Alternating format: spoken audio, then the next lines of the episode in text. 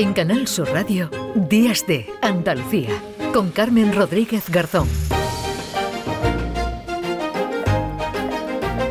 Pues como les decíamos, continuamos aquí en Días de Andalucía en Canal Sur Radio hasta las 11 de la mañana. Les acompañamos y les traemos para ello muchas propuestas. Vamos a estar pendientes de la lluvia. Si se produce alguna incidencia se lo contaremos en este programa. Pero como les venimos eh, contando y como vienen anunciando las eh, previsiones, hoy hay algo de tregua, nos dan algo de tregua, de tregua las lluvias. Puede llover todavía algo en Cádiz, pero ya están desactivados los avisos. Solo se mantiene ese aviso amarillo por oleaje por fenómenos costeros en la provincia de Almería, las comarcas del Poniente y de Levante. En el programa en el que hoy vamos a hablar de la cumbre sobre biodiversidad que se está celebrando en Montreal desde el miércoles.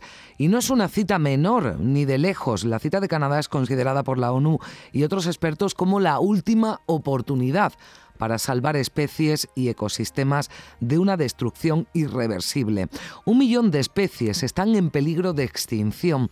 Un tercio de la Tierra está gravemente degradado y los suelos fértiles desaparecen mientras la contaminación y el cambio climático aceleran también la devastación de los océanos. La humanidad se ha convertido en un arma de extinción masiva, decía el secretario general de la ONU, Antonio Guterres, durante la inauguración de esta cumbre en Canadá. Y además, atribuyendo esa consecuencia, decía Guterres, al apetito sin fondo de un crecimiento económico desenfrenado y desigual de la humanidad.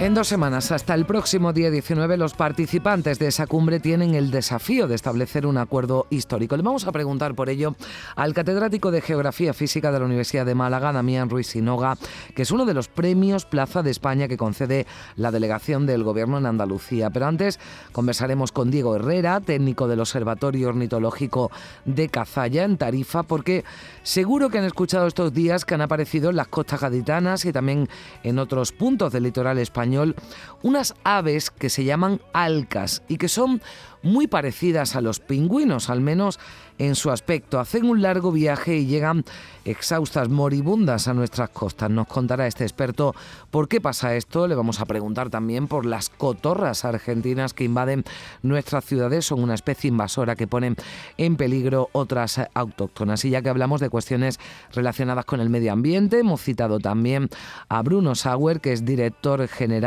de Green Building Council, el Consejo para la Edificación Sostenible en España, que es una asociación sin ánimo de lucro que lo que promueve es la transformación del sector de la edificación, de la construcción, hacia un modelo más sostenible, una forma sin duda de contribuir a salvar nuestro ecosistema. Y hoy, 10 de diciembre, es el Día Internacional de los Derechos Humanos.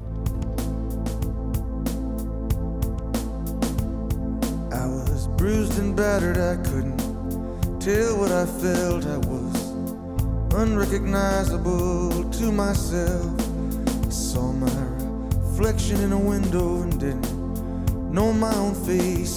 Fue un día como hoy, cuando en 1948 la Asamblea General de las Naciones Unidas adoptó la Declaración Universal de los Derechos Humanos. Son muchos los actos que se celebran en todo el mundo y claro está en España y en Andalucía para exigir el respeto y la protección de esos derechos fundamentales que desgraciadamente se incumplen en muchos países. Nos acercaremos a Córdoba porque allí la Filmoteca proyecta hoy Defensoras en el Laberinto. ¿Quién defiende a quienes defienden. Un trabajo que nos muestra a través de varias historias la labor de las personas que defienden a los migrantes arriesgando sus vidas y su libertad.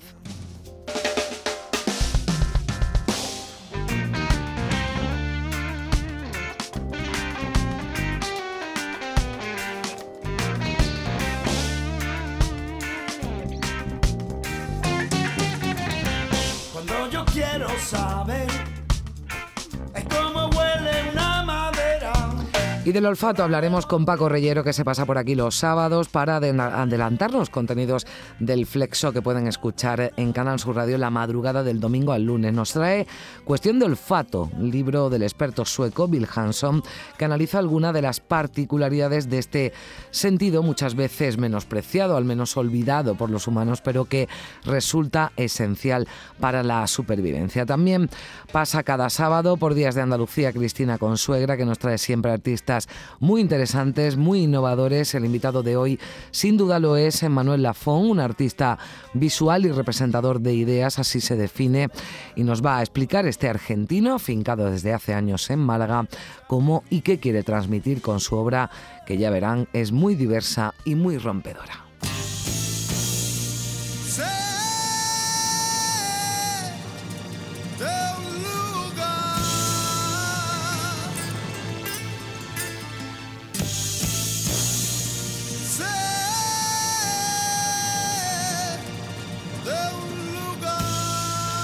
Triana es uno de los ejemplos de lo que se conoce como rock progresivo de los 70, pero hay muchos, muchísimos más y más desconocidos. Luis Clemente, escritor y periodista sevillano, los ha metido a todos o a casi todos en un libro, Rock Progresivo Español, los discos de los 70 con 1500 referencias, así que de todas no podremos hablar, pero sí seguro que nos dará para unas cuantas. Con Triana iniciamos esta segunda hora de programa de este Días de Andalucía que producen María Chamorro y Primi y que realiza desde Sevilla Pedro Moreno y desde Málaga José Manuel Zapico.